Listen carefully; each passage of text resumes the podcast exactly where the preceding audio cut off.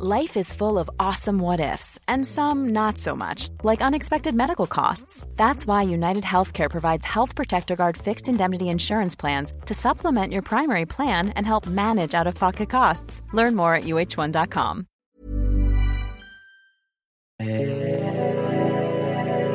Yeah.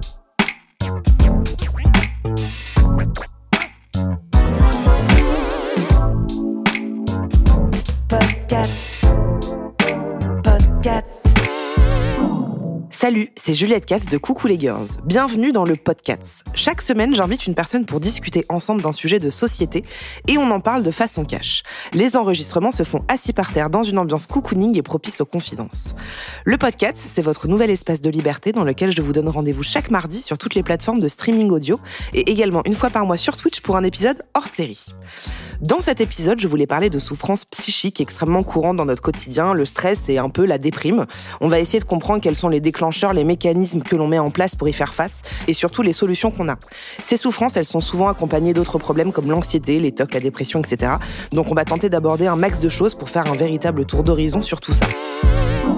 Aujourd'hui, je suis accompagnée de Benjamin. Benjamin, qui est mon ami depuis 15 ans. Bonjour Benjamin. Salut. Est-ce que ça va? Bah ça va très bien. C'est bizarre de se retrouver comme ça. hein. Ah c'est marrant. ouais. On n'a pas l'habitude, hein. Surtout après tout ce qu'on a vécu. Et effectivement, ça fait euh, ouais, ça fait 15 ans qu'on se connaît. Ah ouais, ouais, À peu ouais, près, hein. T'as quel âge là? 33. Oh, je dirais ça fait 13, 13, 4. pff. Bon, un peu plus de 10 ans qu'on se connaît. Mm. Avant de commencer, est-ce que tu peux te présenter pour ceux qui ne te connaissent pas et nous dire rapidement ce que tu fais dans la vie? Alors, bah moi j'ai 33 ans, j'ai toujours fait de la musique. Je suis guitariste, pianiste aussi, je chante et puis voilà, je fais plein d'événements, des choses comme ça, j'accompagne des artistes. Euh, et puis après j'ai monté euh, depuis quelques années, depuis ma fille aînée euh, qui a 4 ans et demi, euh, d'autres business qui n'ont strictement rien à voir mais qui me permettent aussi de de euh, lâcher un peu la musique, de faire d'autres choses aussi euh, parce que ça m'intéresse, voilà. Tu es, comment on appelle ça Un multitalent Non, c'est pas ça que je voulais dire. Multicasquette. Multicasquette, mais c'est vrai parce que tu fais de la musique, c'est ton métier depuis toujours. Ouais. Où t'es d'abord guitariste, extrêmement bon guitariste, faut le dire. T'es devenu pianiste un peu genre comme ça. Ouais. Un peu, hein. Bon, parce que je l'ai travaillé, mais oui. Oui, oui, mais aussi, je veux ouais. dire, t'as- d'abord fait de la guitare, puis Ouais. du piano, et maintenant tu fais plein de trucs différents en plus à côté. Ouais. Et je trouve ça, je trouve ça assez cool. si tu devais décrire ta personnalité en trois mots, ce serait quoi? Oula. Je peux le faire pour toi. Alors. Je peux le faire carrément pour toi. Non, mais je vais le faire. Parce que, bon, voilà. C'est moi. Moi, Ouais. c'est moi. Ouais, ouais. Euh, voilà. non, je dirais euh, enjoué, Mm. euh, anxieux et euh, fragile. Ah ouais, c'est bien. Ouais. C'est très bien. Je suis d'accord avec toi. Ouais. C'est bien parce que pendant cet épisode, je peux carrément être d'accord avec ce que tu dis et être pas du tout d'accord parce que je te connais très bien. Ça. Alors, le mot ou l'expression que tu utilises sans arrêt Moi, je sais parce que je l'ai pris de toi, malheureusement. Carrément. C'est pas carrément, c'est machin. Ah bah machin, bah oui. On dit, je l'ai pris de toi. hein. vrai, oui. Parce que genre Ben, quand il parle, et j'ai pris ça de lui, ouais, donc j'ai été ça, j'ai été là-bas et j'ai fait ça, machin. C'est machin, tu C'est le dis vrai, tout le temps. machin, ouais. Machin. Euh, L'endroit où tu te sens le mieux. Ah, c'est difficile. Ah, putain, ça dépend des jours, les copains. Ouais, mais en règle Euh, générale. En règle générale. Est-ce qu'il y a un endroit où tu dis, ah là, là c'est un peu ma safe place, tu sais? Euh, Euh, ouf, euh, non, non, vraiment, je, je pense que j'ai pas d'endroit comme ça. Ça dépend vraiment parce que je peux être très heureux dans une cave, comme je peux être très heureux, très malheureux dans ton lit, au bord d'une plage, voilà, à 40 degrés. Ça, ça dépend vraiment de, de mon état psychologique. Et bah tu vois, Sidonie, qui était l'invitée précédente, elle a dit un truc que je trouvais hyper juste. Elle a dit, je peux me sentir bien partout, mais je me sens surtout bien avec moi, qui est un peu ma maison mère, tu vois. Elle Oui. disait ce truc-là, et je disais, ah mais c'est hyper juste. Ouais, elle dit, à partir du moment où tu es connecté à toi, Exactement. Ouais, tu peux être ça. bien partout. Ouais, tout à fait. Donc ça, ça te, Mm. ça te convient. Mm. Euh, Qu'est-ce que tes proches disent de toi? Qu'est-ce que mes proches disent de moi? Euh, Bon, que je suis facile à vivre, que je suis gentil, que des choses assez assez simples finalement. On ne dit pas de moi que je suis quelqu'un de compliqué, euh, de torturé. euh, moi, je le ressens complètement différemment. Ouais, moi je dirais, parce que je suis une de tes proches, Ouais. je dirais que t'es euh, t'es brillant. Je te trouve assez intelligent. Ah. Euh, t'es euh, t'es curieux de plein de trucs. Ah oui, ça par hyper contre, ouais, curieux. ça, je suis. Mais genre ouais, vraiment, genre tu vas au bout de ton information. Ah. Enfin de, t'es hyper curieux quoi. Euh, t'es chiant aussi. Ça c'est oui, ça c'est Oui. possible. Oui. Un petit peu. Mais euh, je dirais que ouais, et puis t'es enjoué. Je trouve que ça, ça te ouais. va bien. Et t'es un peu Mm. enfantin aussi. Ouais, euh, ouais. Voilà. Mais voilà, mais c'est vrai que l'en- l'entourage un peu lointain, enfin les gens qui me connaissent comme ça, euh, bon, euh, j'ai l'impression souvent de passer, de pas trop être aperçu, quoi. Ouais. Euh, de D'être un peu lambda. Voilà, lisse, un peu, un peu lambda, ouais. Et Ouais, ça c'est te va? Ça me va. Franchement, ça me va. Ouais, Ouais. ça me, ouais, ça me va. Ok. Euh, je te propose qu'on entame la discussion sur le contexte familial et social qui euh, entoure la naissance de ces problèmes. Mmh. Euh, Est-ce que tu peux me parler un petit peu de ton enfance, de ta famille, tes sœurs, tes parents dans, dans quel univers t'as grandi quand t'étais enfant? Alors moi j'ai grandi dans un univers où mes deux parents étaient dans le étaient profs, après ils ont monté des écoles, euh, donc beaucoup dans l'enseignement. Et puis moi j'avais un parcours scolaire assez chaotique et où je trouvais pas du tout ma place euh, à l'école. Donc en plus de pas trouver ma place, je trouvais pas non plus le le- l'affection dont j'avais besoin peut-être de la part de la société, de la part de mes parents aussi. Même si je sais qu'ils étaient là, hein, ils étaient présents, etc. Mais d'être seul à l'école, qui est quand même 80% du temps, plus de se sentir seul à la maison parce qu'on réussit pas ses devoirs, parce que Mmh.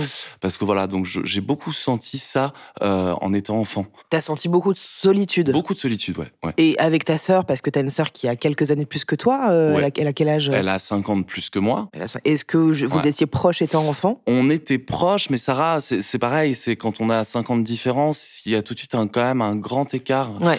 Euh, parce que bon bah elle elle est un peu teenager alors que moi je suis encore enfant C'est ça. donc euh, on sort ensemble mais on sort pas trop ensemble parce qu'elle veut pas trop montrer à ses copains etc etc Mm, mm. en plus à cette époque là je suis un peu bouboule donc euh, voilà elle veut elle veut faire de moi un peu euh, euh, le mec euh, beau gosse euh, machin donc elle me dit qu'il faut que je maigrisse faut- enfin voilà Donc, mm. des choses comme ça quoi Ouais. Ouais. Mais est-ce que, parce que quand tu dis que t'as as, grandi un peu dans un, dans un univers un peu de solitude, euh, tu sens que tes parents, même si t'as eu de l'amour, etc., est-ce que tu sentais que tu manquais d'amour à des endroits tu vois? Oui, je pense que j'ai senti que je manquais d'amour, ouais, ouais, bien sûr.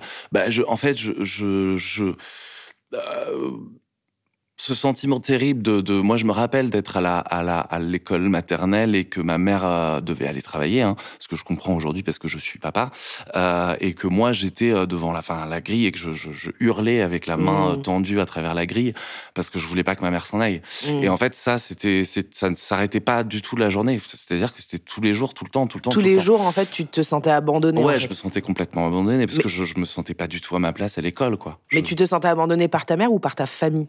Par ma mère, euh, par, par ma mère, je pense, par ma mère. Plus que par ton père Euh, plus que par mon père, parce que bon, le, le papa, alors aujourd'hui ça a beaucoup changé, mais le papa, a- a- moi quand j'étais petit, on était encore sur un schéma très, euh, bon bah le papa il est là, il arrive, il met les pieds sous la table, euh, Mm. euh, il travaille jusqu'à 9h, voilà, donc c'était un autre rapport que j'avais avec mon père. Mm.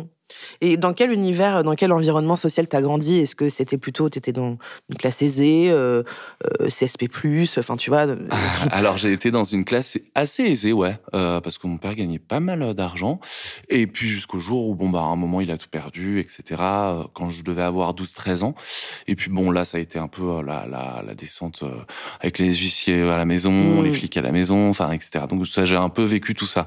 Donc en fait, jusqu'à 12 ans, t'as grandi dans un univers assez aisé de Oui. j'ai plus ou moins tout ce que je veux sans être dans des caprices et machin. Oui, oui, voilà, c'est ça. C'est-à-dire Euh, qu'on prenait l'avion, on partait tout le temps, Ouais. à droite à gauche. Et à partir de 12 ans, il y a eu un peu un cassage ouais. de gueule. euh, Voilà, ouais, ouais. Après, mes parents sont séparés.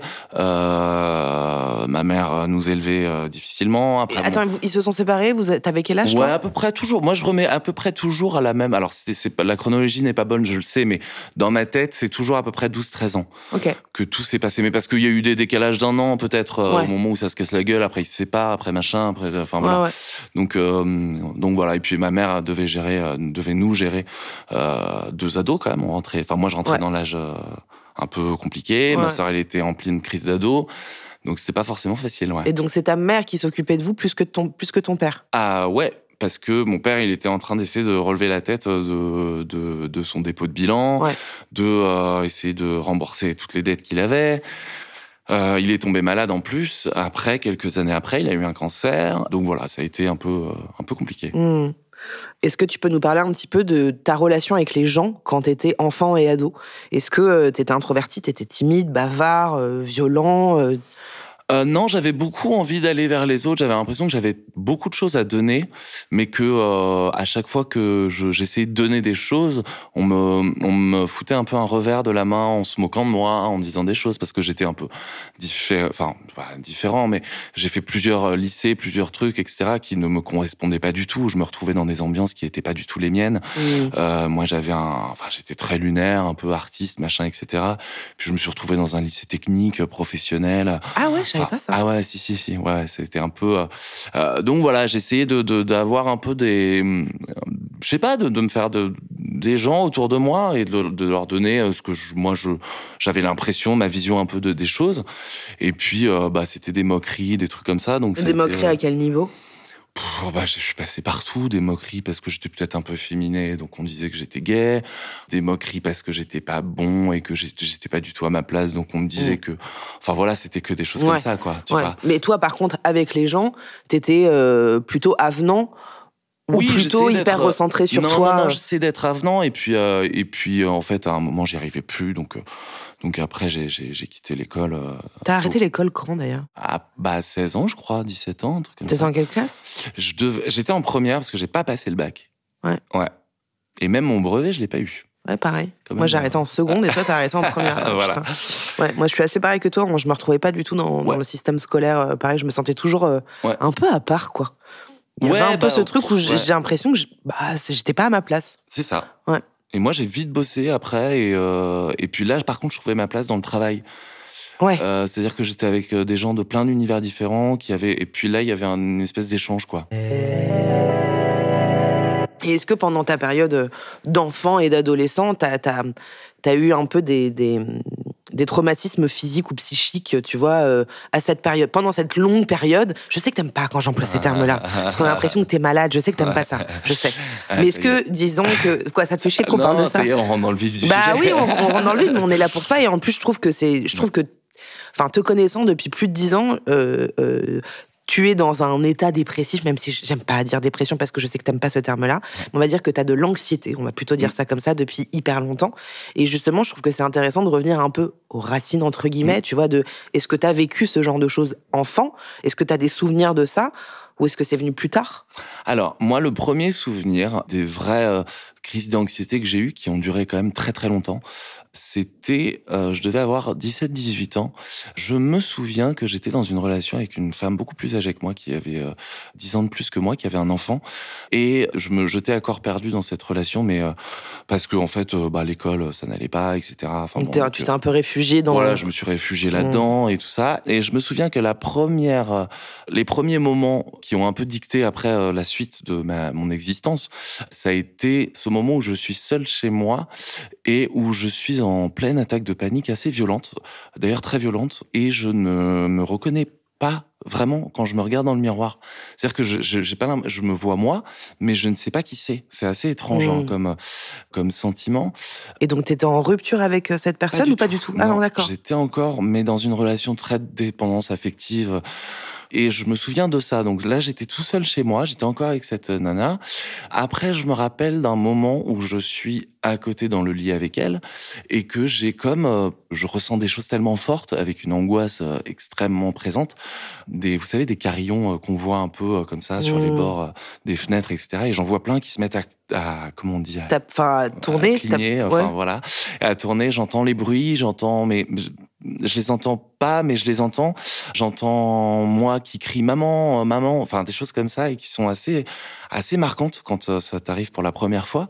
Et là, bah, le premier truc, c'est que je me dis, ok, donc en fait, j'ai une maladie, je, je suis fou. Alors attends, juste, je me permets de t'interrompre. Euh, quand il s'est passé ça, qu'est-ce qui s'est passé pour que ça arrive? Est-ce qu'il s'est passé quelque chose euh? Alors, il s'est rien passé. Il n'y a pas eu un événement déclencheur comme on appuie sur un bouton et voilà. Ça, je pense que ça a été beaucoup de choses accumulées qui ont fait que ces événements se sont déclenchés. Et du coup, quand tu es dans cette crise de panique là, qu'est-ce qui se passe? À part ces carillons Tu penses à quoi Enfin, c'était quoi les, les, les, Tu sais, souvent quand on a angoissé, c'est parce qu'on a angoissé sur un, un sujet précis, tu vois alors, bah, c'est là où c'est un peu différent euh, pour moi. C'est que euh, quand euh, l'angoisse comme ça, à ce point-là, vous tombe dessus et qu'elle dure aussi longtemps et qu'il n'y a pas forcément de raison, enfin, on n'arrive pas à les définir les raisons. C'est très compliqué de, de donner un, une explication. Une explication, voilà. Donc, je ne sais pas pourquoi ça m'arrive. Euh, et ça dure une semaine, deux semaines, trois Et t'es dans semaines. cet état Je suis d'anxiété. euh, permanent. C'est-à-dire que je me lève, euh, je m'endors, je suis comme ça. tout Et, et c'est quoi les pensées? Tu dis quoi? Enfin, c'est. Bah, bah, que euh, je, je me dis, euh, je sais pas, j'ai j'ai pas des visions, c'est pas comme si j'avais des visions, mais j'ai des, choses assez violentes qui m'arrivent comme ça, en, en, en- presque devant mes yeux, en, en imaginant, j'ai des sons, j'entends. Et, et, et puis, je, je- en même temps, j'ai peur de perdre ma relation. En même temps, je sais que je suis pas bien à l'école, que je sais pas quoi, ce que je vais faire de ma vie. Et puis, tout ça s'entremêle dans Ouais. une espèce de, de bouillabaisse, d'angoisse, de trucs, etc. Et qui, qui reste là et qui s'ins- qui s'installe, qui s'ancre euh, vraiment en moi. Donc là, je commence à aller voir euh, bah, une pharmacie. Voilà, Ouais. j'y vais tout seul. Je me dis bon bah je sais pas ce qui se passe. Voilà, la, la nana m'assoit, elle me donne un petit calmant, un truc et tout ça. Bon, euh, j'essaie de trouver la cause, je la trouve pas. Et puis un mois passe, j'en parle un peu à ma mère, un peu à mon père, et je, je- voilà parce qu'ils voient qu'il y a un truc qui, va pas. Alors euh, eux non plus ne comprennent pas. Et puis à un moment, je décide un jour d'appeler un numéro de psychologue Mhm, euh, que je trouve sur internet. Et j'ai 18 ans à ce moment-là. Donc un truc totalement euh, ouvert, euh, gratuit, etc. Et là, je tombe sur une dame qui s'appelle, euh, que je me rappellerai toujours. Est-ce que tu te rappelles juste de ce nom de, de, de cette société Pas du tout. Non, ok, Mais j'avais tapé psy, téléphone, euh, Ok, urgence, machin, un truc comme ça. Et Donc tu tombes sur, sur cette dame au et téléphone. sur cette dame qui s'appelle Marion Jacoub, qui est toujours, je pense, là. Et en fait, à- à- avec qui j'ai commencé à cheminer. Alors, il s'est passé beaucoup de temps, hein, parce que je trouvais des choses, enfin, je parlais, donc j'entame une thérapie, etc. À 18 ans. Euh, ouais, ouais, Ouais. voilà. J'entame une thérapie, j'essaie de comprendre un peu ce qui se passe, pourquoi je suis comme ça, est-ce que je suis malade? Parce que Mhm. le premier truc, c'est que je me dis, euh, ok, je suis malade en fait, Mm. je, vais, je suis schizophrène ou un truc comme ça. Mhm. Et en fait, euh, donc, bah, alors, euh, bah, pas du tout. Enfin, pas, pas à ses yeux à elle, en tout cas. Au bout de- d'un an, deux ans, trois ans, je vois que ça continue. Alors, il y a des périodes d'un peu d'accalmie où ça se calme. Alors, juste pendant, ce- quand tu dis pendant 2-3 ans, c'est que tu rencontres cette psy à 18 ans Ouais. et donc tu rentres en thérapie avec elle. Voilà. Et pendant, du coup, ces 2-3 ans, t'es en thérapie, Mhm. ça se calme un peu, ça revient un Ouais. peu, mais t'arrives toujours pas à expliquer la raison, la cause. euh, Non. Alors, en plus, sachant que quand on arrive en thérapie et qu'on connaît pas du tout, euh, il y a une Enfin, la thérapie, elle sert si, euh, si, euh, si on s'ouvre complètement. Et s'ouvrir euh, quand on a 18 ans et qu'on connaît pas du tout ouais. euh, ça, c'est très compliqué. Ouais. Donc, en fait, je pense que j'ai perdu beaucoup de temps. Enfin, à apprendre en tout cas ce que c'était. Oui, en pas- même temps, j'allais dire t'en as gagné parce que commencer une thérapie à 18 ans, euh, il y en a pas beaucoup qui le font Ouais. aussi. Voilà, bah c'est ça en fait. J'ai dû apprendre à voilà à connaître la thérapie, à, À savoir comment voilà, à savoir comment s'ouvrir et comment parler complètement librement de tout. Ça peut être ses fantasmes, ses, Ouais, angoisses, Ouais. ses trucs, mais, Mais sans filtre. C'est un truc que, que tu dis qui est très très juste parce que pour faire un parallèle avec euh, juste moi par rapport à la thérapie, moi je, je vois des psys depuis très longtemps. Mm. Bah déjà parce que ma mère est psy, donc ça a été son désir à elle et puis après il y a eu le mien. Et je me souviens que ma psy euh, actuelle, euh, je, je- je la vois depuis quelques mois. Et à un moment on fait une séance au téléphone et elle me dit là Juliette vous travaillez pas du tout là. J'ai dit ah bon Euh, Elle me dit non vous êtes en surface de tout, vous essayez de me faire rire. Enfin pardon mais on ne Ouais. travaille pas donc là euh, ça sert à rien. Et je crois que j'ai fondu en larmes parce que j'ai compris que c'était mon mécanisme de, de défense, tu sais, de vouloir faire rire les gens, d'être Ouais. légère, de machin. Et elle m'a dit, là, on, on bosse pas. Et à partir de ce moment-là, je me suis complètement ouverte et donc il y avait plus du tout cette notion de, euh, bah, je voulais euh, qu'elle m'aime, tu vois, je voulais qu'elle m'apprécie, qu'elle se dise, ouais putain, j'ai vraiment une patiente incroyable, tu vois tout ça. Ouais, et effectivement, quand tu lâches ce truc Ouais. et que t'es juste là en travail, Ouais. c'est vraiment là où ça commence. Donc je voulais juste le dire parce que t'as complètement raison là-dessus. Et ben c'est ça. Et ben chose qu'aujourd'hui j'ai compris il y a pas si longtemps que ça. C'est quoi il y a pas si longtemps que ça? Bah, il y a pas si longtemps que ça, parce que je me souviens de, de moi, je rentrais très souvent chez la psy depuis, euh, ça doit faire, je sais pas, six mois, un truc comme ça, et je rentrais toujours en disant bonjour, comment ça va, vous allez bien? Ouais. Voilà. Et c'est très dur hein, d'avoir en face de soi une personne Ouais. euh, et de pas de, de pas se préoccuper de cette personne. Complètement. Voilà. Ouais, ouais, Et de complètement, enfin de, de dire comme si on avait un mur en face de soi. complètement. C'est dur, hein C'est Ouais, hyper c'est difficile. vraiment dur. Cette nana avec qui t'es resté, qui était un peu plus âgée que toi, vous êtes restés combien de temps ensemble? On est resté cinq ans. Et après la rupture, est-ce que ça a été plus compliqué? Alors, là, c'est revenu fort euh, puissance 1000. Ah, C'est-à-dire que je pars en Australie faire le Working Holiday Visa. Mm. Parce que je me dis que je sais pas trop ce que je veux faire dans la vie. Enfin, si, je sais que je veux faire de la musique. Donc, je prends ma guitare avec moi, je pars en Australie. Là, je rencontre une autre nana qui me suit, qui vient en Australie. J'avais rompu avec, euh, avec cette fille-là. Et je me retrouve donc à Sydney. Là, je commence à travailler en tant que landscaper, donc jardinier. Et après, un peu dans une pizzeria. Après, je commence à bosser en tant que musicien. Euh, je fais des petits concerts dans des petits bars, des machins. Et là, pareil, euh, encore un, un, coup de du destin. Je me réveille euh, le matin et à partir de ce moment-là, je me souviens que je ne pensais qu'à cette meuf. C'est-à-dire que je n'avais pas, je n'ai pas pensé du tout à elle pendant presque un an. Mmh. Je, je, me suis séparé en me disant, ok, en fait, j'ai un choix à faire dans ma vie. Soit mmh. je, je, vis pour moi, soit je vis pour cette relation-là. Mmh. Euh, j'ai décidé de vivre pour moi. Ça a été dur, etc. Et euh, mais je pensais pas à elle. J'étais plutôt heureux, plutôt très enjoué, plutôt très courageux d'aller faire des choses, de partir, de machin. Et là, vraiment, mais vraiment du jour au lendemain, c'est-à-dire que je me réveille le matin et je pense à elle. Et là, je pense à elle. En obsession, elle, quoi. En obsession. Ouais. Tout le temps, tout le temps, tout le temps, mmh. tout le temps. Je et... me souviens que tu m'en parlais beaucoup à l'époque. Ah ouais. ouais. Et en fait, mes principales questions, c'était est-ce que je vais retourner avec elle ou est-ce que je vais pas retourner avec elle? C'est-à-dire que je me faisais même plus confiance, quoi. Mmh. Et euh, ça a duré deux ans. Et t'es rentré en contact avec elle pendant ces non, deux ans-là Non, non, pas du tout. À jamais tu l'as recontactée Non, j'ai tenu. Ouais, elle, elle a essayé de me recontacter beaucoup. Ouais. Et j'ai tenu. J'ai tenu parce que à un moment, pareil, euh, j'étais euh, au bout du bout et je décide d'aller parce que je ne trouve, en fait, je trouvais plus de d'aide dans la thérapie. Mm. Euh, et donc, je décide de mettre d'autres choses en place et mm. d'aller voir un psychiatre. Ok. Voilà. Euh, et c'est à partir de ce moment-là où j'ai commencé à prendre des antidépresseurs. Donc ça, c'était il y a dix ans, je pense. Et depuis, j'en prends toujours. Euh, ça fait dix ans que t'en prends. Ça euh... fait dix ans que j'en prends. J'ai arrêté, j'ai repris, euh, et en fait, c'est quelque chose qui m'a énormément aidé. Mm. Et je pense que si sans ça, je serais certainement pas là. Mm. Voilà. Euh, alors après, c'était pas des gros dosages. Je sais que souvent ça fait peur aux gens parce que c'est de la Oui. méconnaissance aussi. Mm. Il y a beaucoup de méconnaissance. Euh, mais quand on fréquente un peu ces milieux, parce que je suis passé par des CMP, des hôpitaux de jour, etc., où en fait j'avais aucun diagnostic, hein, ni Mm. de personne dépressive, ni de euh, bipolaire, ni de schizophrène, ni de rien du tout. Juste un trouble anxieux généralisé qui fait que bah des fois la vie est peut-être plus difficile pour d'autres euh, que euh, voilà. Donc toi, tu es sous antidépresseur depuis presque Ouais. 10 ans.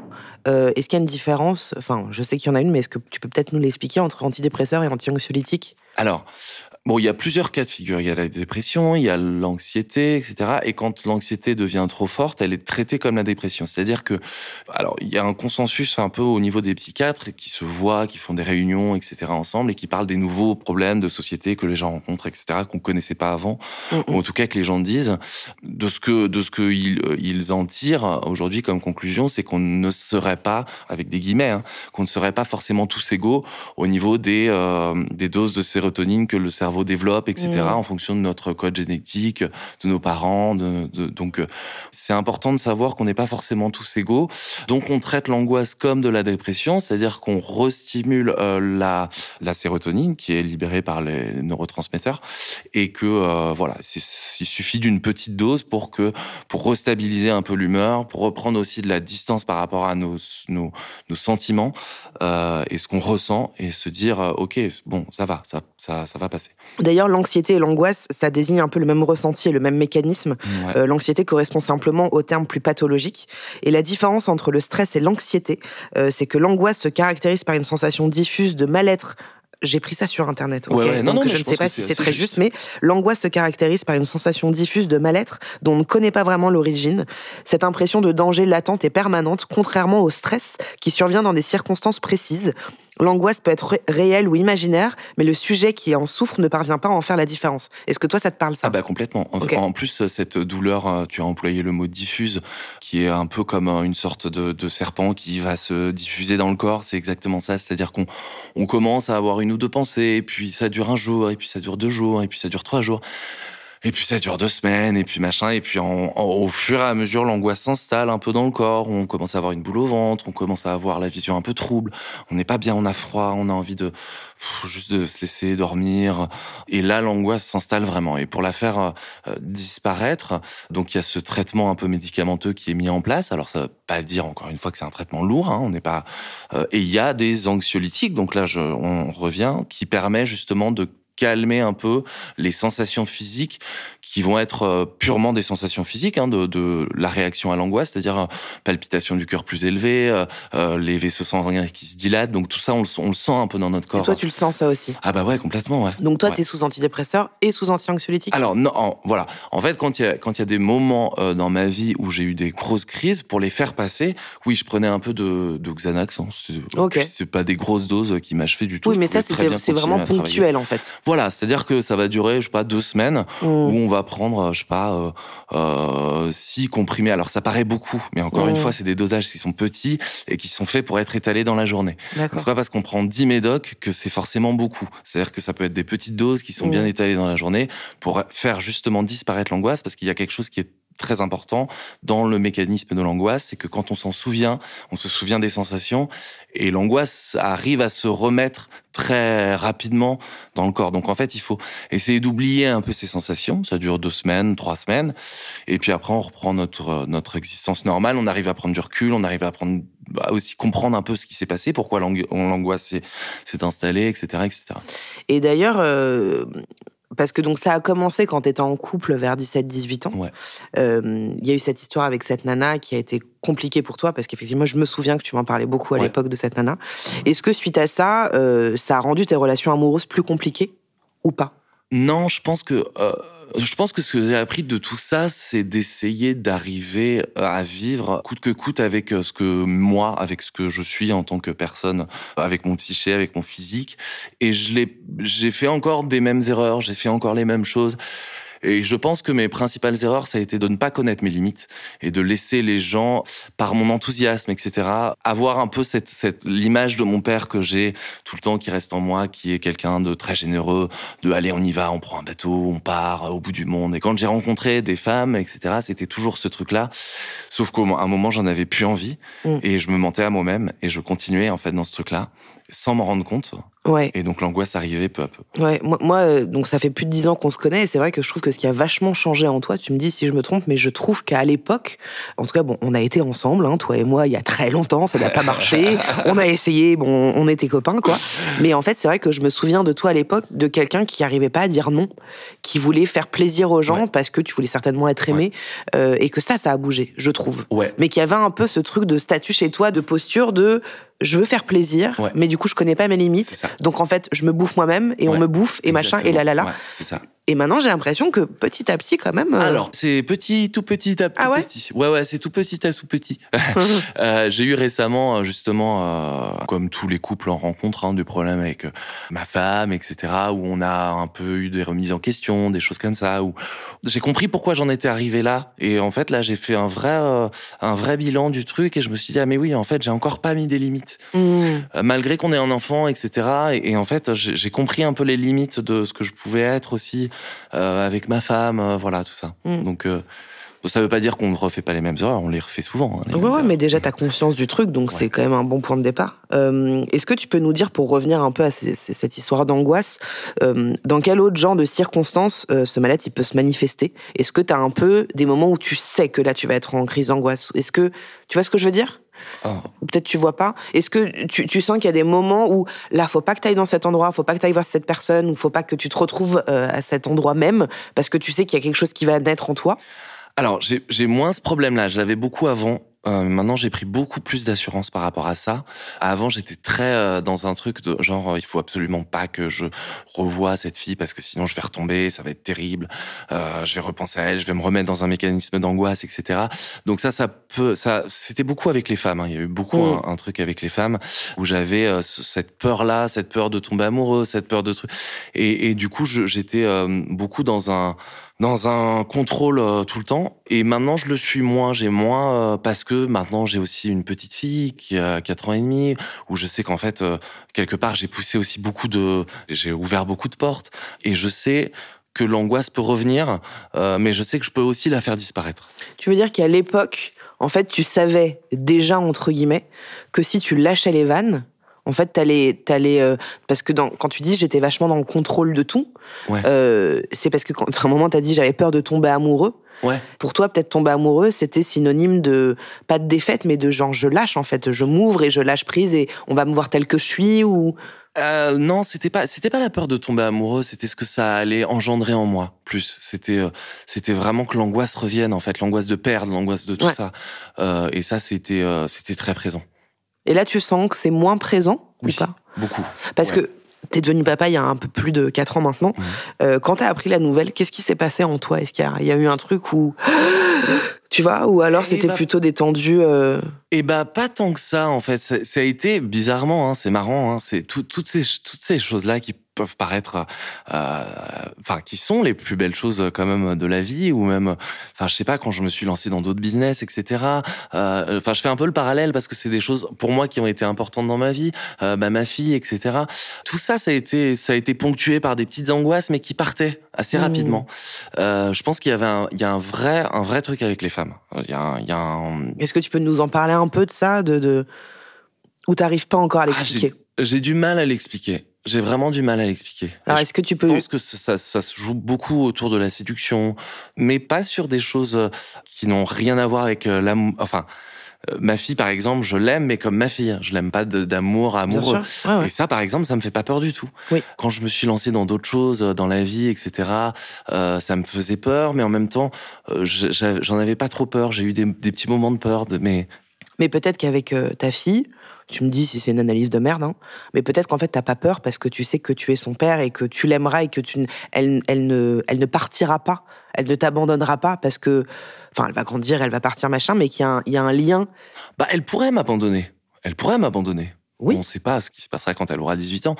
Il y, a, des choses qui peuvent arriver dans la vie, mais euh, c'est vraiment par rapport au sentiment amoureux. Peut-être justement parce que tu n'as rien à lui prouver. Ouais, je pense. tu vois, c'est que ouais. tu l'éduques, tu es là, Ouais. tu l'as, tu, tu l'aimes, tu lui donnes son, son je lui donne des d'amour limites. et tu lui donnes des limites, mais surtout tu n'as rien à lui prouver pour qu'elle t'aime en, re- en retour. Et que peut-être justement c'est ça qui fait que tu n'as pas peur avec elle, Oui. alors qu'avec les autres femmes, t'attends, tu dois prouver des Ouais, choses de toi, ça. de machin, et donc j'imagine que l'angoisse se crée différemment. Ouais. Mais quand tu dis que t'as un truc avec les femmes et que ça se joue au niveau de la séduction, c'est parce que tu penses que en séduisant c'est comme ça qu'on va t'aimer ou que, enfin tu vois, de, de... Non, j'ai un profond besoin d'être aimé, oui, enfin, comme beaucoup de gens. oui hein, bien d'ailleurs. sûr, ouais ouais. Euh, bon, je pense que c'est pas pour rien que je fais de la musique non plus. Ouais. Mais oui, effectivement, je pense que euh, la séduction, j'en ai besoin euh, quelque part parce que bon, ça me fait euh, aussi re- remonter un peu mon ego. Mais même en fait, tu sais, t'es es dans la séduction avec les mecs, hein, pas du tout la même Oui, non, séduction. non, puis même, oui, oui, pas la La- même la- séduction, mais avec les mecs aussi, oui, bien sûr. Mais parce que justement, quand on est dans la séduction avec quelqu'un, souvent c'est pas juste parce qu'on a envie de niquer avec la personne, c'est. Souvent parce qu'on a envie d'être aimé et qu'on vient, ça vient ouais. flatter notre ego Ouais, et tout. ouais. Et, et, et je trouve que c'est juste ce que tu dis parce que tu es comme ça. Tu es comme ça. Mais, mais effectivement, je trouve que t'as un. Je dirais pas que t'as un rapport particulier avec les femmes, je pourrais pas dire ça. Mais c'est vrai qu'il y a quelque chose avec les femmes. Je, Ah je ouais, saurais ça, pas je- comment l'expliquer. A, ça a été toujours la source. Je pense qu'il y a un, un rapport avec la mer. Enfin bon, bon après, tout- voilà. Après, euh, c'est vrai que j'ai un peu. Euh, Ça te fait je- chier de revenir à ça comme explication? Voilà, en fait, c'est-à-dire qu'aujourd'hui, la psychologie arrive un peu euh, comme discussion de comptoir, un peu assez facile, je veux dire. Enfin, euh, ouais, un Ouais. peu facilement, parce qu'il y a aussi, bon, une, une recherche de soi, du bonheur, une dictature du bonheur aussi, qu'il faudrait être heureux tout le temps, chose qui est profondément agaçante, je trouve. Mm. À la fois, c'est quelque chose que la société veut, et à la fois, c'est quelque chose dont personne ne se retrouve dedans. Dans le bonheur. dans cette espèce, alors pas dans le bonheur, mais dans cette espèce de, il faut être heureux tout le temps, il faut être bien, il faut travailler, il faut machin, il faut etc. Et en fait, la vie, je pense que c'est profondément, je pense que c'est pas ça. Mm, mm. Je pense que euh, justement, le, le cheminement de la vie, il est fait par des moments de bonheur, des moments de malheur. Et c'est pour ça, quand moi, on me pose la question, euh, est-ce que je suis heureux Euh, Je dirais que bah là, aujourd'hui, maintenant, avec toi, oui, je suis heureux. Peut-être que demain, je serai malheureux. Et peut-être que voilà. Et en fait, c'est la vie qui est faite comme ça. Et je trouve que elle est belle comme ça aussi.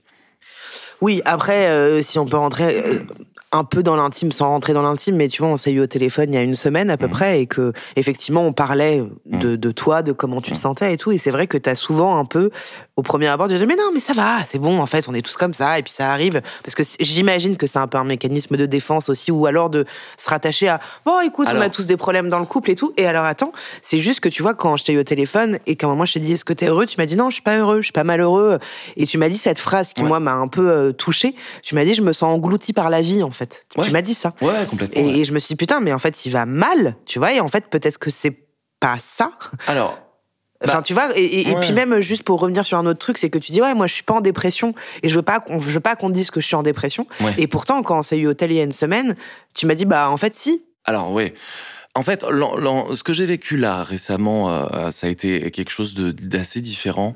C'était bon, c'était des problèmes de couple, comme encore une fois beaucoup de gens, etc. Et puis, je me rendais compte aussi de ma place de père, je, mm. parce qu'on a fait beaucoup pendant quatre ans euh, et demi pour euh, Billy, qui est notre fille. j'ai monté beaucoup de choses aussi en parallèle.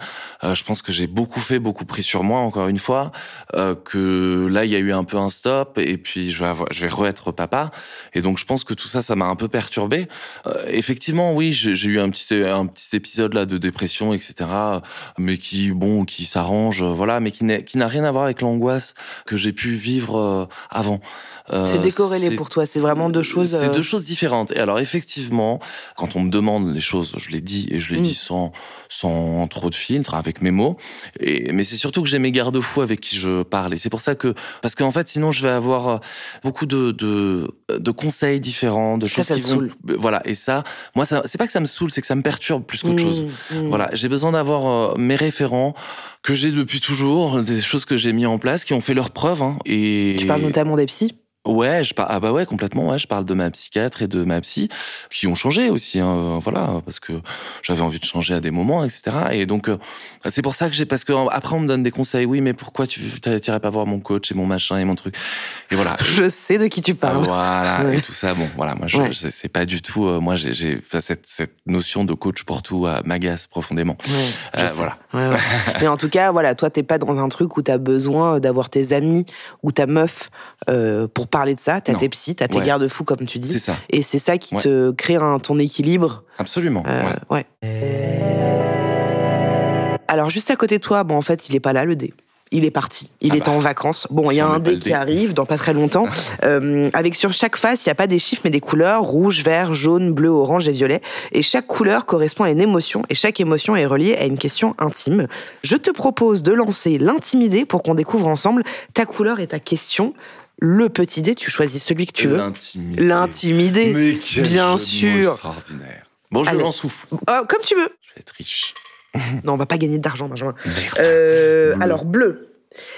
Si tu te réveillais demain avec un super pouvoir, tu aimerais que ce soit lequel? Oh, voler.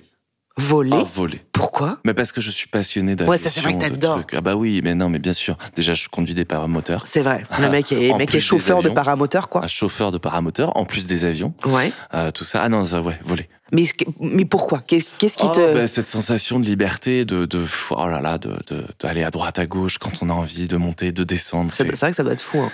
Ah bah ouais, c'est fou. Ouais. Ah non, c'est vraiment fou. Donc t'aimerais bien être un genre de... C'était qui qui volait avec la cape? C'est Batman Non, c'est pas Batman. Superman. Superman, t'aimerais bien être Superman Ah oui. Et comme ça, tu sauves des vies en même temps. Clark Kent. C'est vrai que c'est pas mal. Ok, vas-y, tire une fois encore le dé. Vert. Quelle est ta plus grande réussite dans la vie? Alors attends. Oh, j'ai pas envie de dire un truc bateau parce que c'est bon, forcément c'est Billy, euh, forcément ma fille, euh, c'est ma plus grande réussite. Après ma, ma réussite personnelle à moi en tant qu'individu hein, et pas en tant que papa, etc. Euh, bah, c'est d'être encore là aujourd'hui justement pour euh, et d'avoir réussi à, à, cheminer malgré tout. Ouais. Ouais. Et de de pas d'être passé par toutes ces étapes et et, et et, qui ont été vraiment vraiment vraiment difficiles. C'est ce qui te rend fier de toi de te dire que tu as réussi à surmonter tout ça. Ouais. Et de maintenant. Ce qui me rend euh, quand même assez euh, confiant et libre. Ouais, libre. Parce qu'en fait, encore une fois, pour faire le parallèle avec ce que dit l'autre invité de la dernière fois, que je, je m'en fous en fait d'être Enfin, j'ai pas besoin d'un palace euh, ou quoi que ce soit pour être, pour me sentir bien. Je pense qu'il faut être bien avec soi et, et, et ça, c'est un vrai, c'est un vrai, enfin, c'est, quelque chose qui s'achète pas en fait. Complètement. Voilà. Enfin, si ça s'achète avec le psy. Oui, mais, bon, mais bien sûr. Mais, euh, mais bon, c'est, c'est, bien sûr. c'est voilà. Oui, oui c'est le truc le plus important à tes yeux et au mien d'ailleurs. Tu peux le faire une dernière fois le petit dé. Dernière question. Moi, je sais, il y avait beaucoup de questions. Bleu. Bleu, mais on l'a pas déjà fait Non, si, on l'a déjà fait. fait. Eh bah, tu retires le dé, Ben. Pas de questions Bah non, on a une couleur par question. Oh, Enfin, on a une question par couleur. Euh, un truc un peu léger. Ah. Tu peux passer un dîner avec qui tu veux dans le monde. Tu choisis qui Tu peux dire moi, il y a pas de problème. Euh, non, je dirais pas toi. Bah attends, ça fait longtemps qu'on si, pas ah, si. Ah non, si, parce que là, quand même, euh, parce que je m'intéresse beaucoup à l'avenir de la planète. D'accord. Ok. Et, non, c'est vrai. Cyril Dion. Pas Hugo Clément. tout. Non, non. un- tu vois, un, Pierre Rabhi, bien moi qui recevoir un Elon Musk ou un truc comme ça Ah, pour ok. lui dire putain, mais tu te rends compte quand même. Ouais. Tu te rends compte que c'est que ton idée là d'aller euh, rassembler euh, 10 mecs pour aller sur Mars euh, ou, ou de faire euh, autant de, de, de profits et de niquer autant de choses. Enfin, tu, tu te rends compte que c'est quand même pour pour nos descendants, etc. Une une belle stupidité quoi. Ouais. Voilà. Ouais, t'aimerais bien lui dire ça. Ouais, j'aimerais Dire bien un peu les dire quêtes ça. vérités à Elon Musk. Ah ouais. Qui est Elon, bien sûr. Bah non, mais c'est vrai quand même, merde. Ouais, ouais, non, mais c'est, je, je trouve ça. Moi, je pensais que t'allais plutôt me dire un artiste, tu vois. Oh non, je m'en fous maintenant, je veux plus des artistes. C'est Oh vrai non. Non, j'a- j'adore les artistes, mais j'aime plus ce mot, j'aime plus, j'aime Ça te fait chier, ce mot? Ouais, ça me fait chier. On fait tous un métier, on essaye tous de faire des choses qui nous plaisent, de, de, de raconter ce qu'on peut raconter. Après, j'ai plus de de de, de, de trucs, de j'adore quelqu'un. Non, je m'en. Et puis, tu t'es détaché quand même de la musique, je trouve. Même si tu en fais encore maintenant. Oui. Moi qui t'ai connu à l'époque où tu donnais Ouais. des cours de guitare, Oh là là. je me sens que ça remonte, tu Ah vois. ouais. T'avais pas du tout le même rapport à la musique que maintenant et aux, et aux artistes, aux fanettes. Enfin, ouais, ouais. Ouais, carrément. ouais. On va revenir un petit peu à cette histoire d'angoisse et Oh de non. dépression. Non mais Ben, écoute, je sais que t'aimes pas le mot dépression, Ouais. je sais que t'as pas envie de parler de ça, mais on est là quand même pour ça. C'est vrai que la, la dépression, c'est un terme devenu hyper euh, courant, presque un peu banal, genre oh putain, je suis en dépression. C'est devenu un peu banal, Ouais. qu'on a tendance à utiliser du coup un peu au moindre coup de blues. Et euh, la déprime est un état passager, contrairement à la dépression, qui se caractérise par des symptômes caractéristiques et durables. C'est clair que c'est hyper important de le dire parce que Ah bah oui. on peut, et c'est ce que je disais avec Sidonie la dernière fois, on peut être dans un état dépressif sans être dépressif. On Mhm. peut être dans un état de déprime sans être en dépression. C'est hyper important de le, de le dire. Euh, Est-ce que justement, quand tu es un peu dans des, dans des crises d'angoisse, dans des crises de panique, euh, il y a des choses que tu mets en place pour tenir le coup? Est-ce que tu élabores un peu des stratégies conscientes ou inconscientes, tu vois, pour euh, te mettre un cadre de... de... Alors ouais, ce que je fais, maintenant que je connais un petit peu ce- ce- ça, déjà j'attends de voir un peu si c'est passager ou pas, si ça va commencer à s'installer vraiment ou pas, parce que je suis pas non plus un fan hein, de, des Xanax et tout ça, donc Bah bon, oui. Voilà, si je peux éviter d'en prendre, euh, Ouais. j'en prends pas. donc euh, j'attends de voir euh, une semaine, et puis si ça continue, deux semaines. Bon, là je commence à en parler un peu à mon entourage très proche. Ça va être ma sœur, ma mère, ma femme, pour un peu préparer le terrain. Mais c'est-à-dire, tu leur dis juste là, je crois que je me sens pas bien? Ouais, je leur dis un peu, ouais, là, je me sens pas bien, euh, machin, tout ça. Je reprends rendez-vous avec ma psy, j'essaie de comprendre aussi ce qui se passe. Ah, Mais ta psy, tu la vois plus une fois par semaine là maintenant? Là, je la, bah, je l'ai revue là une fois par semaine euh, euh, à partir du mois d'août. Ouais. Euh, et là, je la vois une fois toutes les deux semaines. D'accord. Voilà. Mais alors, du coup, c'est quoi les, les mécanismes que tu mets en place? Est-ce qu'il y a des trucs euh, Bah. quand tu sens que ça va pas bien Donc, t'en parles un peu autour de toi, de tes proches, proches, ça. proches. Ouais. Est-ce qu'il y a des trucs où tu dis, OK, je, je dis n'importe quoi, je vais porter cette chemise, je vais manger Non. telle chose Alors, avant, j'avais ça.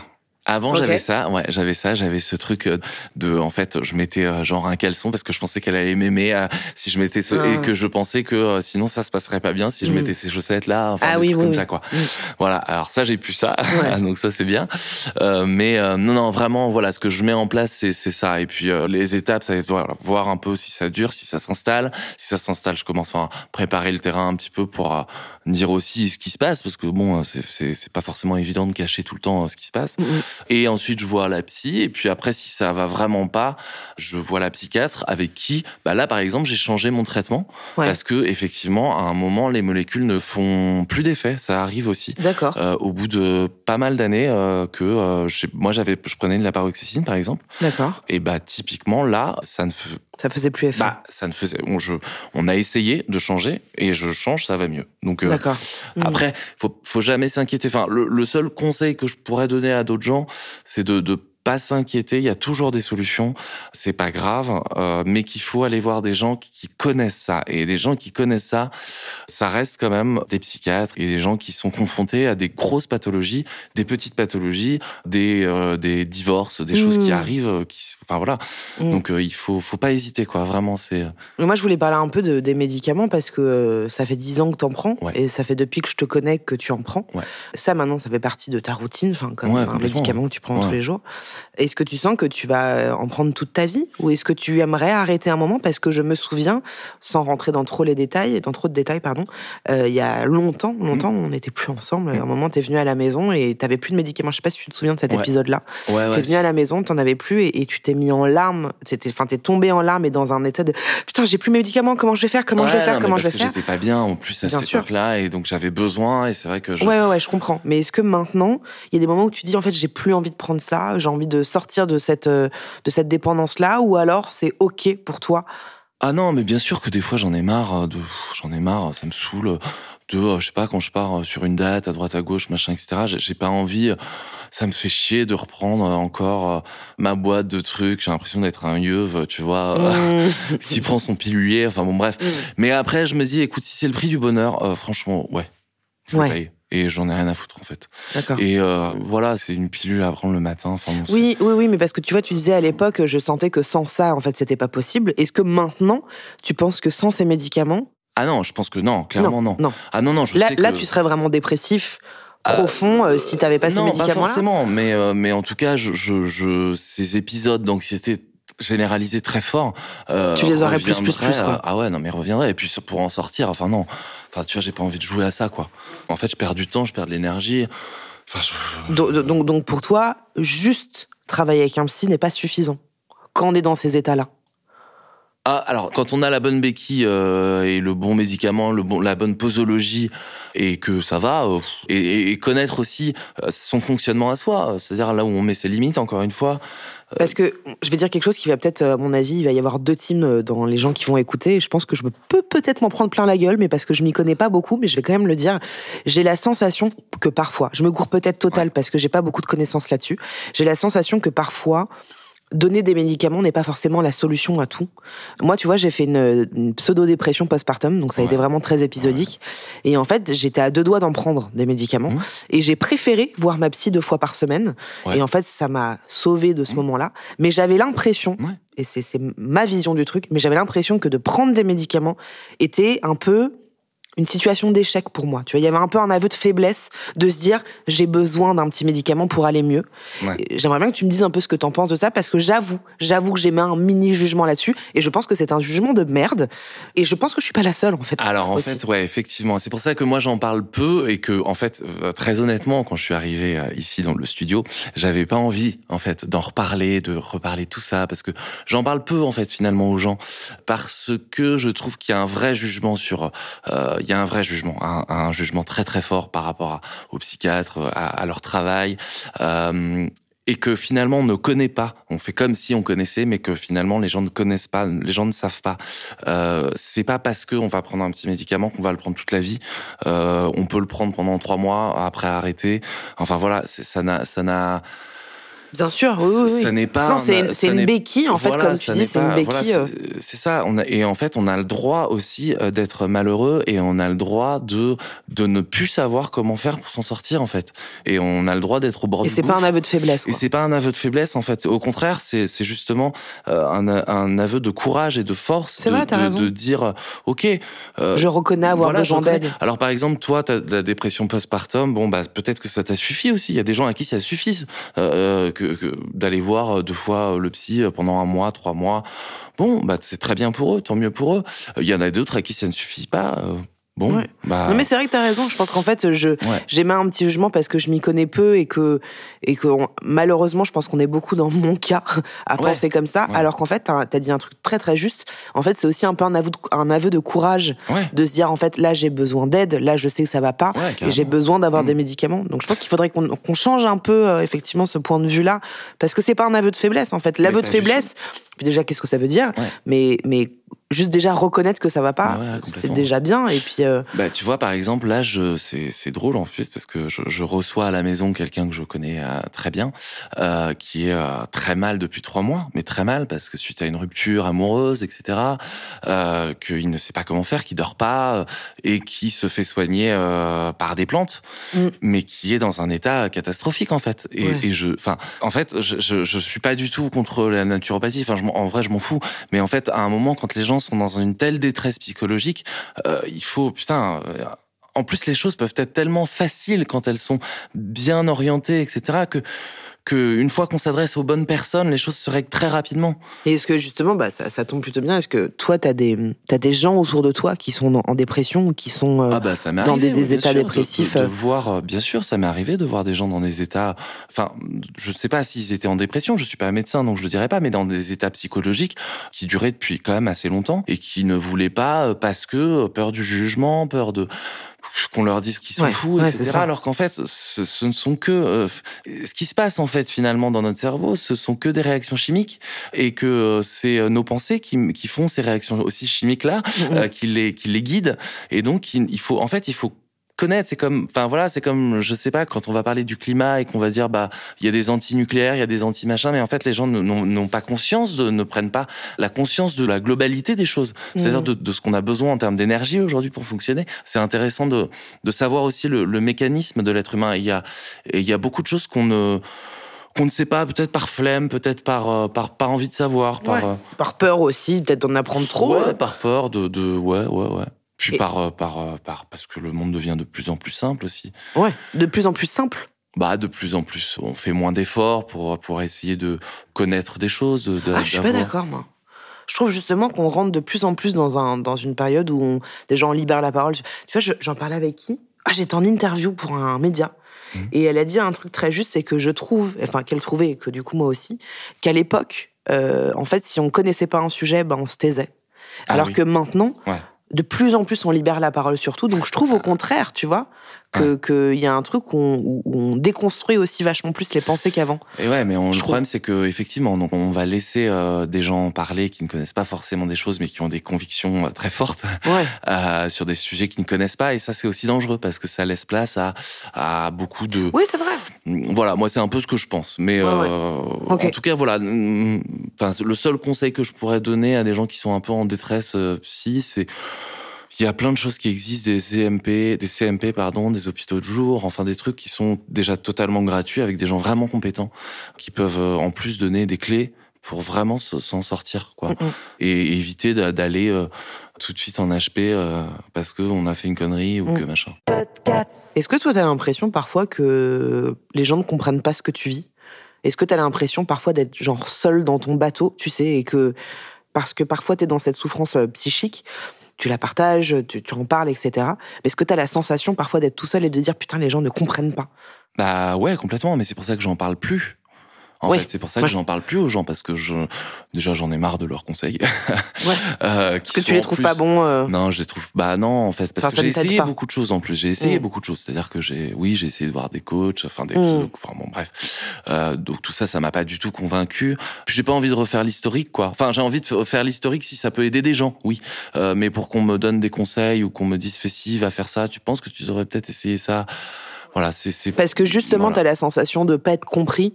Tu t'es dit, en fait, flemme d'en parler à des gens qui vont me donner des conseils de merde qui me parlent pas. Ouais, voilà, c'est ça. Mais, mais est-ce que à la fois tu te dis en fait j'en parle plus parce qu'on ne comprend pas et que les conseils qu'on me donne sont nuls, mais est-ce que du coup t'as pas l'impression que tu te mets un peu un peu de côté? Parce que tu vois quand on quand on s'est eu au hôtel il y a une Ouais. semaine, on parlait d'un pote en commun qui te donnait des, des conseils et tu disais ouais mais en fait ça me saoule parce que là vu que je vais pas bien, bah tout le monde m'appelle et, me- et me dit que que ça va pas et qu'on me donne des conseils Ouais. et je t'ai dit oui, mais en même temps, tu peux aussi te dire que les gens qui t'appellent, c'est des gens qui t'aiment et qui prennent soin de toi. Et tu m'as dit, Oui. c'est vrai, je l'avais pas vu comme ça. Mais attends, ça veut dire que je compte pour des gens et c'est machin, Mmh. tu vois, et t'étais rentré Ouais, dans, non, vrai, dans un vrai. autre truc. C'est vrai. Après, il y a, tu sais, les gens, c'est aussi, euh, c'est, enfin, euh, ça peut être super et ça peut être terrible à la fois parce qu'ils te mettent aussi leur pression qu'ils ont eux Bien sûr. et leur, euh, leur, euh, Leur projection, leur leur, euh, projection à eux, ce qui a marché pour eux. Et moi, je, encore une fois, je dis pas que ce qui marche pour moi marchera pour tout le monde, Ouais. hein. Euh, tu vois. Mais euh, ce que j'ai en retour, c'est souvent ça. C'est soit pas bon, euh, soit des choses qui ne me correspondent pas, soit des choses qui vont être euh, genre, euh, allez, va, va faire ça. Allez, vas-y, Ouais, vas-y. ouais. Mais pourquoi tu le fais pas? Mais putain, pourquoi tu le fais pas? Merde. Tu vois? Et, Et puis si c'était aussi facile que ça, aussi, aussi voilà. tu vois, il y a aussi Ouais, cette, c'est ça. cette- Ouais, cette chose-là. complètement, quoi. ouais. Mais oui, je pense qu'il y a un truc que tu disais un, un peu plus tôt, c'est que, en fait, tu as trouvé euh, ton garde-fou, et ça, c'est hyper important de le dire pour les personnes qui nous écoutent et qui sont soit en dépression, soit dans des états euh, anxieux, euh, Mm. dans des troubles, etc. C'est hyper important d'avoir un peu ces béquilles, d'avoir euh, un peu des gens où on sait qu'on peut être entendu, qu'on va pas être jugé, Ouais. et que leur conseil, ou en tout cas leur avis, va être vraiment bénéfique. En fait, leur, leur rôle, c'est simple. C'est que le- leur rôle, c'est purement et simplement que tu ailles mieux. C'est-à-dire que tu sortes la tête de l'eau. Ouais. Parce que, en fait, il y a, y a un truc dont on se rend pas compte aussi. C'est si on laisse ces états s'installer, on ne, on ne peut pas vivre avec ça. C'est-à-dire que c'est terriblement, on est terriblement en souffrance. Bah, t'es en que- handicap constant. Mais voilà, c'est ça. C'est que et puis c'est même pas. Enfin, c'est un handicap. C'est une perte totale d'estime de soi. Ouais. On a juste envie de mourir, quoi. Ouais. Et en fait, bah il y a des gens qui vont euh, passer à l'acte, c'est-à-dire faire des tentatives de suicide, de trucs comme ça, et qui vont se retrouver en HP trois mois, alors qu'en fait, s'ils avaient pris le truc un tout petit peu avant, euh, avec les bonnes personnes, le bon corps médical autour, et ben en fait, ils auraient évité tout ça. T'as déjà fait, toi, des tentatives de suicide? Non. T'as jamais Pas fait? du tout. Non. Ça t'est jamais passé. euh, Si, ça m'est bien sûr, ça, ça m'est passé. Et puis, euh, mais j'ai une culture un peu judaïque qui me qui me l'interdit entre guillemets. C'est un peu mon Mm. épée de, de, de Damoclès quoi. Qui est, enfin c'est c'est un peu. Enfin, non, que tu t'imposes un peu, toi, au final. Voilà, parce qui, que- qui- que je me dis, euh, voilà, non, c'est, c'est, je sais que ça passe en fait. Je sais que ces choses-là passent et que voilà, et que ça va aller mieux. Mais c'est, c'est vrai que des fois, il y a eu des moments très difficiles. Ouais. Ouais. Ouais. Mais t'as jamais eu envie de mourir, quoi. Ah si, Si, t'as déjà eu bah envie, si, mais ouais, non, si, T'es si. pas passé. Mais euh, non, je l'ai pas, ouais. je l'ai pas fait parce que je- en fait, je, je croyais. Mon père avant de mourir m'avait dit. euh, je me souviens de quelques phrases hein, de ce qu'il m'avait dit. Il m'avait dit tout passe. Bah, je dis ça tout le temps. Ouais. Je Mais c'est, très dur en fait d'y croire quand on est en détresse. euh, Ouais. Voilà. Non, mais effectivement, quand tu dis tout passe, ce que ton père t'a dit est très juste parce Ouais. que moi, on me l'a dit aussi quand j'étais en, en pseudo-dépression postpartum. Quand on est dans ces états d'angoisse-là, Mm. je ne dis pas que l'angoisse ne reviendra plus jamais de notre vie, Ouais. mais qu'en fait, les états très durs Ouais. d'handicap où on se sent en fait en train de d'être sous l'eau et qu'on va être ça. englouti machin en fait ça passe Mais complètement. et ça passe parce que tout ça c'est que des phases en fait on est que dans des dans des périodes de transition tout le temps Absolument. et c'est assez juste que tu dis. En fait, quand tu parlais, je rebondis juste sur ce que tu disais un peu plus tôt, quand tu parlais de un peu de cette injonction au bonheur, de bah il faut être tout le temps heureux, on n'a pas le droit d'être malheureux, de machin, Mm. et que quand tu me disais il y a une semaine, bah là je suis pas heureux, mais par contre je suis heureux d'être là avec toi, c'est très juste, Ouais. parce qu'en fait le bonheur et le malheur il est pas constant. Bah ouais. C'est un truc qui bouge beaucoup Mm. et c'est hyper important de le dire parce que il y a peut-être des gens qui nous écoutent et qui croient que le bonheur doit être constant Mais ou ouais, le malheur doit être. Mais, c'est- mais oui, c'est terrible, c'est ces trucs de, de, de réseaux sociaux aussi. C'est, enfin bon, je veux pas faire le vieux con, mais bon, faut. faut Bon, être t'as un peu un vieux mince. con, on va pas se mentir hein, quand même. De quoi? T'as un peu un vieux con, on va Ouais, pas se mentir. Non, mais bon, faut être mince, faut être. euh, Et puis quand on n'est pas mince, bah bon, du coup, faut être à l'opposé, faut être gros, euh, assumer qu'on est gros. Enfin bon. Il y a toute une espèce de dictat de ce qu'il faut être, quoi. C'est Ouais. putain, mais les, foutez-nous la paix, quoi. Ouais, Enfin, tu vois, à un moment, euh, oh merde, quoi. J'ai Ouais. pas besoin de dire à tout le monde qui je suis, quoi. Je... Mais tu sais, les gens ont besoin de mettre les autres dans des cases pour se les ça. approprier. Moi, tu vois, de, pour, tu, tu parles de, de poids et tout. Moi, pendant très longtemps, on m'a dit que je prenais le body positive. Je dis, Mm. mais j'ai- en fait, j'ai jamais parlé de ça. C'est juste qu'en Mm. fait, je suis grosse et que je pose nu sur les réseaux sociaux parce que ça me challenge. Mais en fait, si j'étais mince, ce serait certainement la même chose. Ouais. Donc, on met les gens dans Ouais, des cases bah ouais. parce que ça, ils se rassurent eux-mêmes là-dedans. mais je suis d'accord avec toi. Euh, pour conclure, est-ce que tu peux nous dire, mais c'est un, un peu une phrase à la con, on conclut pas. mais hey, faut qu'on conclue. Oh non, on va pas faire un épisode qui dure 4 heures. Tu veux nous parler de quoi? Tu peux nous parler de, du paramoteur? Ah oui, là. Non, ouais, vraiment, ça n'intéresse personne.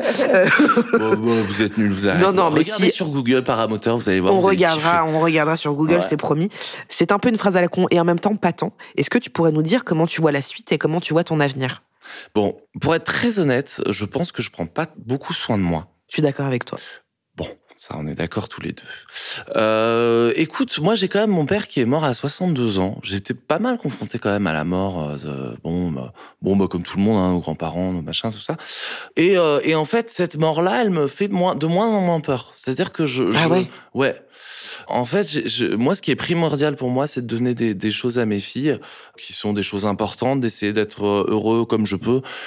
Puis bon, bah, il y a, y a certainement un petit concert qui va nous tomber dessus à un moment. Un petit quoi? Petit cancer qui va Pourquoi nous tu tomber dis dessus. ça? Bon, parce que je pense pas que je vivrai très longtemps. Enfin, je, je me vois pas vivre très longtemps. Ah bon? Et puis encore, Mais attends, avec tu- ces trucs d'angoisse, ça me... Attends, attends, attends, attends, attends. attends. Quoi? Tu te vois pas vivre très longtemps parce que tu n'as pas envie de vivre Non, je très pense que longtemps? j'ai pas envie de vivre très longtemps. D'accord. Je pense que j'ai pas... Non, je vais pas... Enfin, je pense que... je- Ouais, je... je... Bah, c'est fatigant quand même de vivre. Hein. C'est vrai. C'est C'est vrai, fatigant. c'est de- vrai, De c'est passer fatigant, par tous ouais. ces trucs-là, de machin, de... Enfin, voilà. De... Et que pour toi, peut-être la mort, c'est aussi la paix. Ah bah ouais, carrément. Ouais. Ah ouais, ouais, ouais. Ça t'angoisse pas de mourir?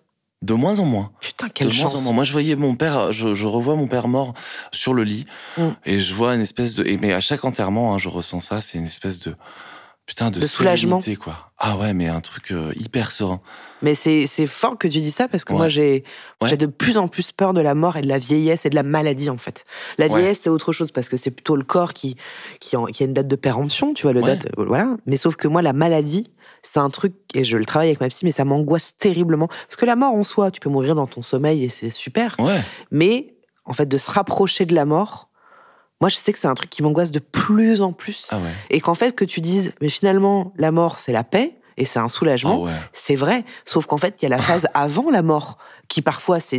On meurt Ah bah, souvent de la- maladie bah maintenant. hein. ouais, carrément. On meurt, on meurt Putain, pas avant, de les moins gars, en on moins. on mourait à 40 ans. Ouais. Mais, mais toi, en tout cas, c'est pas un truc qui t'effraie, quoi. Non. Enfin, de moins en moins. Alors attention, euh, quand euh, quand euh, je, bah, je sais quand même que j'ai des réflexes humains, tu sais, de De défendre, genre, d'autres- ouais, ouais, de- de- de- de putain, survie. Quand je sens que je fais y a- il peut se passer un truc grave, je fais très, enfin voilà, j'ai Ouais. bien sûr j'ai le cœur qui bat et je suis pas non plus, euh, mais j'ai moins peur de cette, de non, je prends la mort vraiment comme un espèce de, allez cool quoi. ouais. Voilà, on laisse la place. Et est-ce que, pour terminer vraiment, tu penses que c'est OK pour toi de finir ta vie, enfin, en tout cas, Ouais. de vivre encore quelques années, dans cet état d'angoisse, même si c'est pas permanent, mais de dire, en fait, jusqu'à la fin, je sais que j'aurai des périodes d'angoisse. Ah bah je, Est-ce que ça, ça t'angoisse encore plus ou, t'es plutôt OK, Ah, ça, fait partie de moi fatigue, Mais ça me fatigue. Euh, profondément, ça me fatigue parce que c'est chiant d'en passer par là à chaque fois. Ouais. Euh, mais c'est un peu un défi, un challenge de dire, euh, OK, maintenant je sais un peu pourquoi j'ai ces angoisses. Je sais que j'ai certainement aussi peut-être, comme je le disais, hein, ce qu'on a vu avec la psychiatre, un peu de manque de sérotonine, de machin, qui font que bah, c'est ce que je suis aujourd'hui. Euh, mais euh, un peu la flemme quoi de, de repasser encore par tous ces trucs là mais en même temps je sais aussi pourquoi j'y retourne dedans parce que encore une fois j'ai laissé trop de choses s'installer euh, qui n'étaient qui étaient pas que où j'ai pas mis les limites Mm, des choses me submergeaient mm, dans les relations amoureuses mm. notamment Ouais, ouais. Donc en fait, il faut que.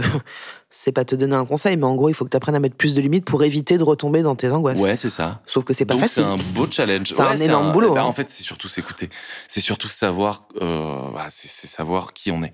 Oui, et puis Ouais. juste pour faire un, un mini euh, parallèle, quand tu disais je m'occupe pas assez de moi, bah ça en fait partie. Hein. Ouais. Ça en fait vraiment partie, même Ouais. si tu prends, euh, tu vas avoir une psy, etc. Je pense que c'est vraiment ça, prendre soin de soi, tu vois. Ah bah complètement. de, ouais, de carrément. prendre, d'être. euh, Mais c'est dur. hein. Bah, tu vois, ce, ce matin, j'avais rendez-vous chez la psy, tu vois, j'avais pas envie, quoi. Ouais. Enfin, en fait, c'est pas une partie de plaisir non plus euh, Ouais. Euh, d'y aller, quoi. Bah oui, parce qu'en même temps. tu, tu, tu connais ça depuis tant d'années, quoi. Ouais. Mais bah écoute, merci beaucoup Ben euh, d'avoir accepté de parler de tout ça parce que je sais que t'en parles pas beaucoup et surtout pas comme ça où il va y avoir des millions d'écoutes. Que dis-je, des milliards? Euh, Non, merci vraiment beaucoup d'être venu. Euh, je, je sais que c'était pas un, un truc évident, surtout qu'en plus qu'on on se connaît très bien. Donc euh, je sais pas si c'était évident pour toi ou compliqué. Ou... Si, ça l'a. Non, ça l'a. Alors, j'avais pas envie, hein. Ouais, pas je envie, sais que t'avais pas fait, envie. non, je te va. connais tellement. Non, ça va parce que franchement, le, le truc, c'est voilà, c'est j'ai pas envie d'en parler pour qu'on me donne des conseils. Ouais. J'ai envie de- d'en parler pour partager mon expérience Ouais. et pour dire aux autres vraiment, euh, ça, ça va en fait. Ça, on a le droit, on a le droit de pas être bien et on a le droit quoi. Ouais, ouais. En fait, laissez-vous euh, juste euh, être pas bien et laissez-vous guider, euh, pas par des charlatans. Faites Ouais. attention à ça, parce que vous perdez du temps et vous, c'est, ça peut être, euh, vous pouvez mettre presque votre vie en jeu. Hmm. Ok, bon, on va finir là-dessus. Bah, c'est beau, c'est Bah sympa. euh, c'était sympa, c'était une petite note d'espoir, hyper sympa. Euh, non, merci beaucoup euh, d'avoir été là. Merci à vous pour votre écoute, vraiment votre fidélité, votre soutien. Ça fait vraiment chaud au cœur parce que euh, là, ça fait un mois et demi que, que le podcast existe, euh, qui marche très bien. Et je vous le redis, je, sais que je vous l'ai dit la dernière fois, mais je, ça me fait beaucoup de bien de pouvoir échanger comme ça avec des gens hyper intéressants et qui partagent leur leur expérience de vie. Donc merci à mes invités, merci à vous pour votre écoute. Il y a Benjamin qui est en train de faire un câlin au tapis. Parce Vraiment, le mec est malade. C'est pas ça, c'est qu'en fait, tu sais, c'est un tapis avec des poils et des fois. Tu il veux est- le ramener à la est- maison? Non, mais des fois ils sont, ils sont aplatis. Alors je les D'accord. remets bien. Et après, il dit qu'il est pas malade. Enfin bref, n'oubliez pas de vous abonner au podcast, hein, parce que je m'adresse surtout à ceux qui m'écoutent chaque semaine et qui ne l'ont toujours pas fait. C'est un scandale. Abonnez-vous tout de suite. J'attends. Attends, j'ai une blague. Ouais, vas-y. Bon, je me casse. Oh waouh Vraiment, c'était une blague pas terrible, mais un peu sympa en même pas temps. mal. Vous pouvez également me suivre sur Insta et sur Twitch. Le prochain live Twitch de l'épisode hors série aura lieu euh, dans une semaine tout pile, le mardi 22 novembre. Alors vous notez bien ça maintenant dans votre agenda. Mardi prochain, on parlera du ghosting. Et exceptionnellement sur ce format classique, je serai accompagnée de deux invités. Pourquoi? Eh bien parce que j'ai envie, tout simplement. Non mais j'ai envie de recevoir une ghosteuse et un ghosté. Voilà, je vous dis à la semaine prochaine, même studio, même micro. Je vous embrasse. Ciao.